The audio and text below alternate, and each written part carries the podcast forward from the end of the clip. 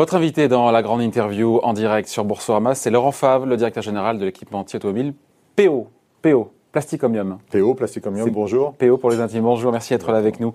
On parle du marché auto parce qu'on est souvent focalisé, on est un peu ethnocentré, ce qui est normal. Et donc on voit quoi? On voit qu'en France, le marché auto repart à la baisse au mois d'octobre, 10% de baisse des ventes.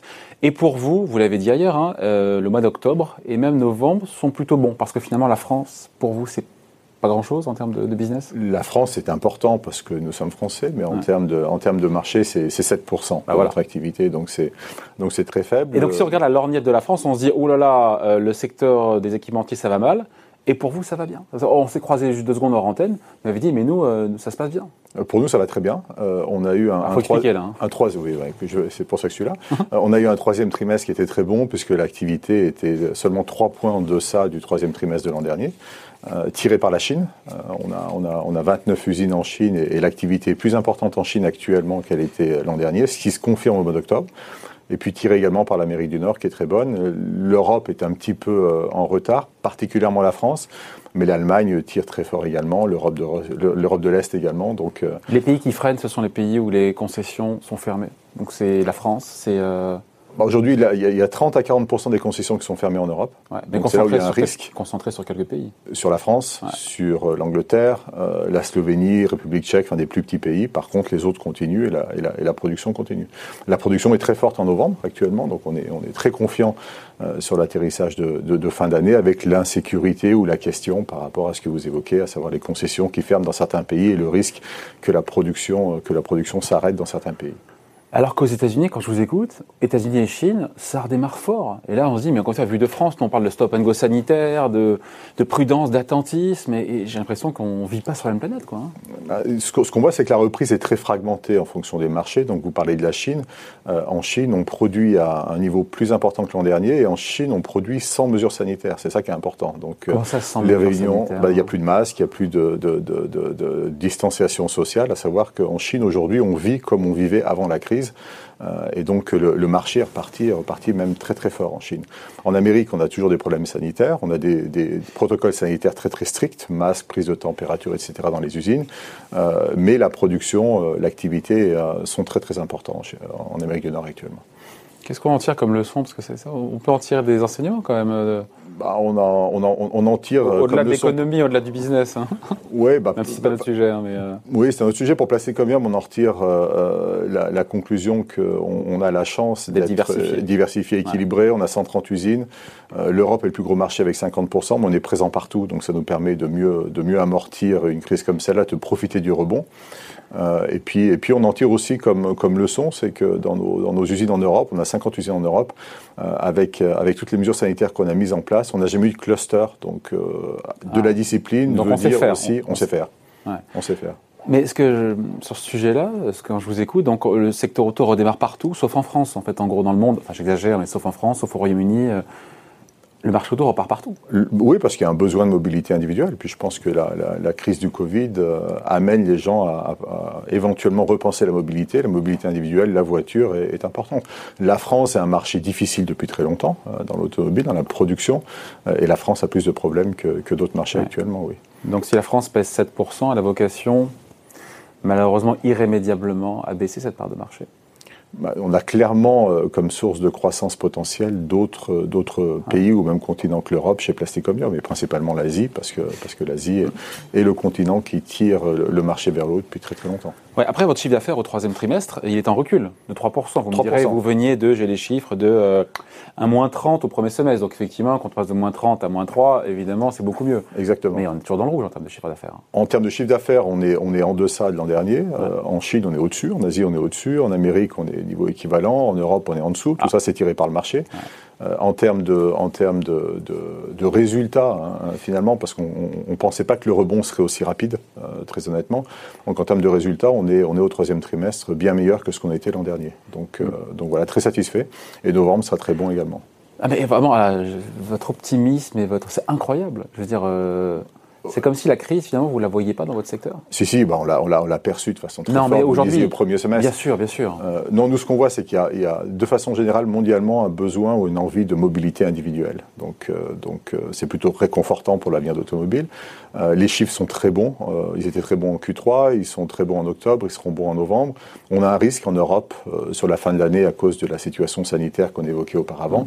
Euh, mais ça ne remet pas en cause la santé du groupe et puis, et puis la volonté qu'on a de se projeter vers l'avant. Ouais, Avec des résultats sur le troisième trimestre euh, où vous surperformez vos concurrents, euh, Valeo, Forestia, et pourtant, j'ai regardé le lendemain, enfin le jour de l'annonce de vos résultats, la bourse vous a quand même sanctionné avec une baisse de 6%. Bon, ça remonte maintenant, il y a plus de, plus de 15 jours, mais euh, et puis il faut regarder au-delà du, du jour le jour, mais quand même, pourquoi est-ce que ça n'a pas été salué par les marchés le jour de l'annonce si c'est si bon que ça? Ah, Je ne vais pas commenter les marchés, je ne suis, pas- je suis, pas- je suis pas un expert. On n'a pas revu notre guidance pour, la deuxième, pour le deuxième semestre, malgré des très bons résultats. C'est ça qui n'a pas plu. Hein. Je Le pense. Le marché aurait aimé Euh, attendre. Je pense. On, a, On on, a a- entendre voilà, un message, on fera mieux que, que prévu. et on sait qu'on fera mieux. On l'a pas Mais on dit. le dit pas. On le dit pas parce qu'on préfère, on préfère faire mieux que le dire. Euh, et puis il y a quand même une incertitude en Europe à la fin de l'année. C'est pour ça que volontairement on s'est dit on attend un petit peu et puis et puis on verra, on verra pour se positionner. Euh, Laurent Fabre, ça sera un exercice à perte ou pas 2020 pour Plasticomum Non, enfin on a, on a, on a, on Je a- pose la question, hein, je ne sais pas. je- Bien sûr, on a très clairement dit à la fin du premier semestre, on aura une marge opérationnelle positive sur 2020, malgré le premier semestre en baisse de D'accord. 30%.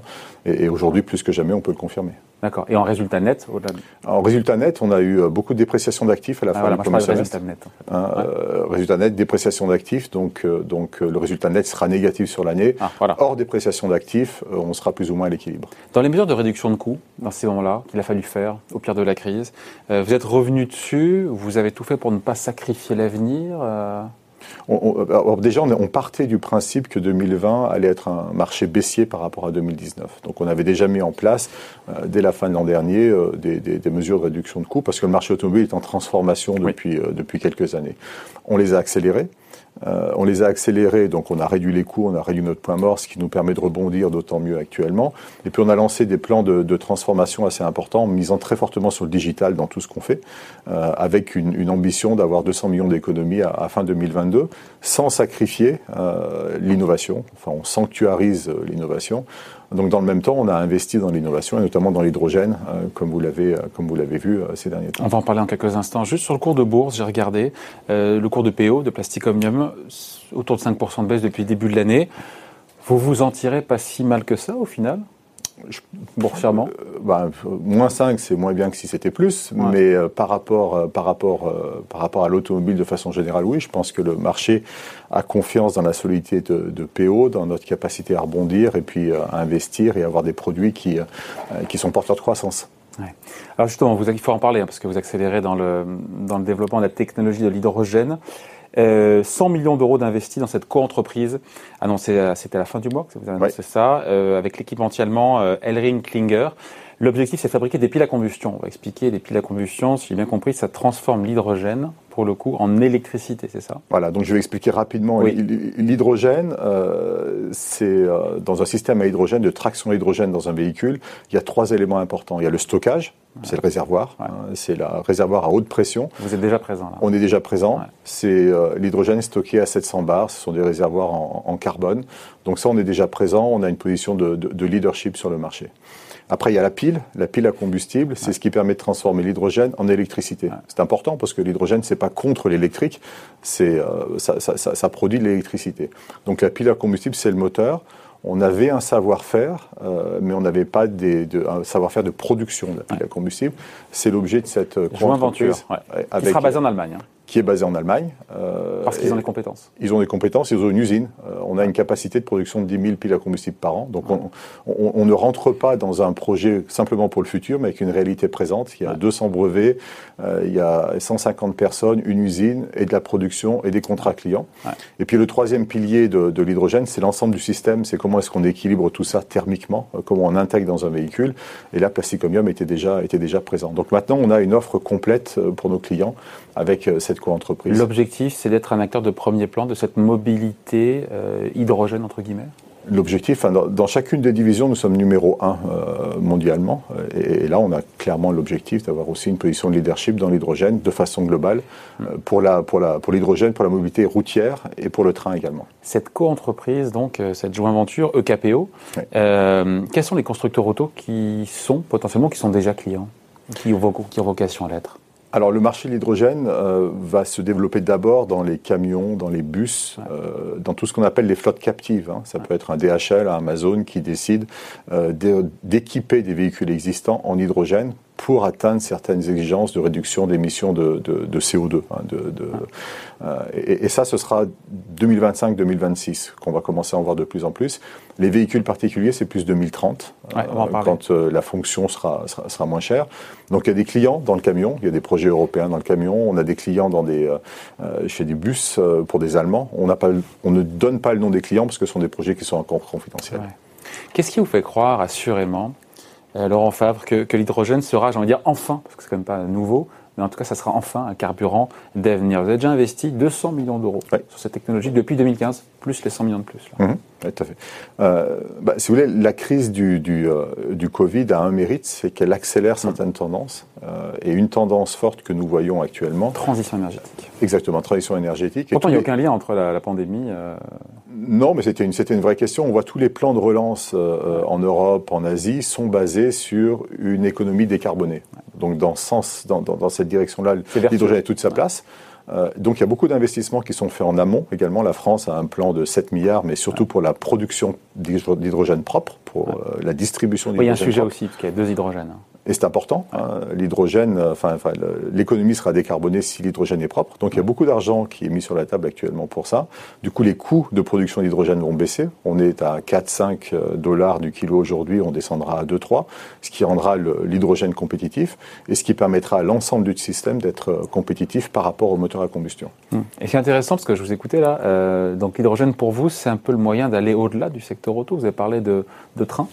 Donc ça veut dire que euh, équipé de piles à combustible, peut-être d'autres moyens de mobilité, à savoir le, train, je sais pas, les avions, je dis n'importe quoi, donc les camions, ça on l'a dit. Euh, c'est ça, c'est quelque part une nouvelle opportunité sectorielle pour vous? Enfin, nous, c'est deux opportunités. D'abord, euh, dans, la voiture ou le camion, c'est pas simplement le stockage, mais c'est le système complet de traction. Donc, on prend une autre dimension, placée comme hein, par rapport à ce qu'on fait aujourd'hui pour euh, les moteurs à combustion. Et puis, ce sont d'autres secteurs sur lesquels, euh, sur lesquels on, on, travaille. Le train, parce qu'on pense qu'il y aura énormément d'activités dans le train dans les, dans les prochaines années pour remplacer des trains diesel par des trains à hydrogène. L'hydrogène s'y prête, c'est une grande autonomie, c'est zéro émission de CO2. Donc le train, clairement, un objectif. Et puis notre joint venture euh, KPO est, le développeur fournisseur d'Airbus qui fait actuellement des essais, des essais pour, pour la pile à combustible appliquée à l'aviation. Et pour le, encore une fois, on vous pose souvent la question, j'imagine, mais pour le commun des mortels, enfin, on se dit que c'est pas tout de suite qu'on va tous rouler l'hydrogène, voilà, sans que ça reste, j'ai envie dire, confidentiel et à l'état de prototype, en tout cas, voilà, en petite quantité. C'est quoi? C'est pas avant 10 ans parce que ça coûte trop cher encore à faire, c'est ça, Je pense que dans, les camions, dans les bus, c'est 5-6 ans. C'est 2025-2026 parce que ici aussi, les exigences sont très très fortes de réduction des émissions de CO2. Dans le véhicule particulier, on peut en acheter déjà aujourd'hui. Hein. Enfin, pour les bornes, déjà c'est compliqué pour une voiture électrique. Exactement, il y a très peu de bornes, il y a, il y a moins de 1000 bornes dans en combien de temps on fait un plein C'est rapide pour le coup C'est comme une voiture essence. En ah fait, vous combinez l'avantage de l'essence, à savoir plein rapide, autonome importante, et l'avantage de la batterie, du tout batterie, parce qu'il n'y a pas d'émission de, CO2. Donc véhicule particulier, c'est 2030. Faut-il qu'il y ait des bornes hein? Exactement, c'est 2030. Bon, euh, et à vous écouter, il y a une concurrence ou pas entre bah, l'électrique et, l'hydrogène? Parce que voilà, il y a, chacun a ses avantages et ses inconvénients aussi. Hein. Non, il n'y a, pas d'opposition, ça vient en complément. Euh, ça vous arrange de dire ça Non, pas, du tout, parce que quand, vous avez la pile à combustible qui produit de l'électricité, et après, cette électricité est stockée dans une batterie et alimente des moteurs électriques. Donc, ce qui va se passer, euh, en tout cas, ce qu'on voit nous dans le dans, le futur, dans le camion, il y aura une grosse pile à combustible parce qu'il y a besoin de de, de, de, beaucoup de puissance, d'autonomie en permanence. Euh, dans les gros véhicules, les SUV, les grosses berlines, on peut tout à, tout à fait imaginer des systèmes d'hybrides. Euh, Hybride. Hydrogène et pile. Ouais avec l'avantage par rapport à l'hybride actuel qu'on connaît avec le moteur à combustion, c'est qu'il n'y a pas du tout d'émission de CO2, c'est qu'on n'a pas deux moteurs, on a simplement les moteurs électriques qui sont alimentés ah, ah. par la batterie qui elle-même est alimentée par, par la pile à combustible. L'intérêt de mélanger hydrogène et électrique, c'est C'est que la pile à combustible produit de l'électricité qui vient remplir bah la batterie. Bah oui. oui et du coup, l'autonomie est beaucoup plus importante et vous la, et vous la rechargez aussi rapidement qu'une voiture à combustion.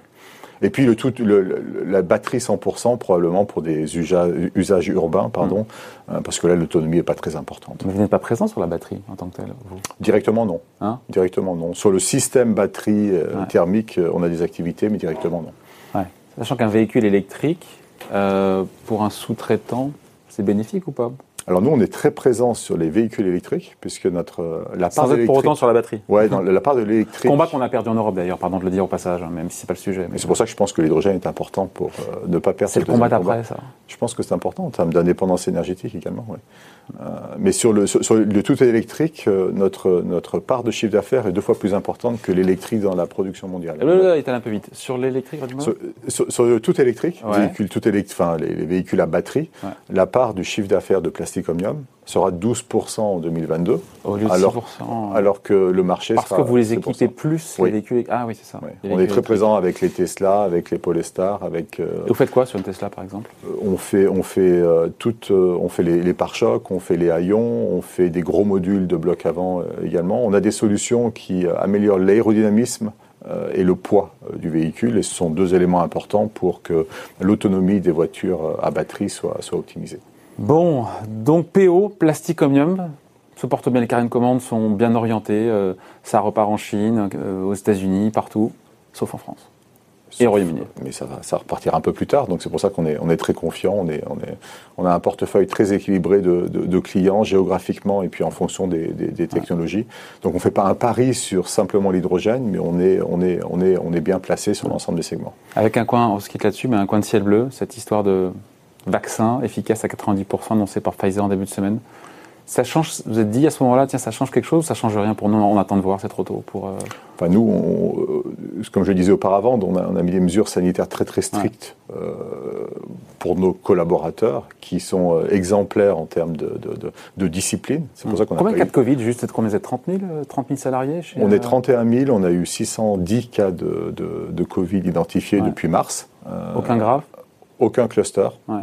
Euh, c'est important. Pourquoi pas de cluster? Parce qu'on a, on a la distanciation dans chacune des usines, mm. euh, des flux organisés différemment, le port du masque, la prise de température, mm. la même chose dans les cafétérias, etc. On a eu un décès, euh, malheureusement, lié au Covid en, Amérique du Nord.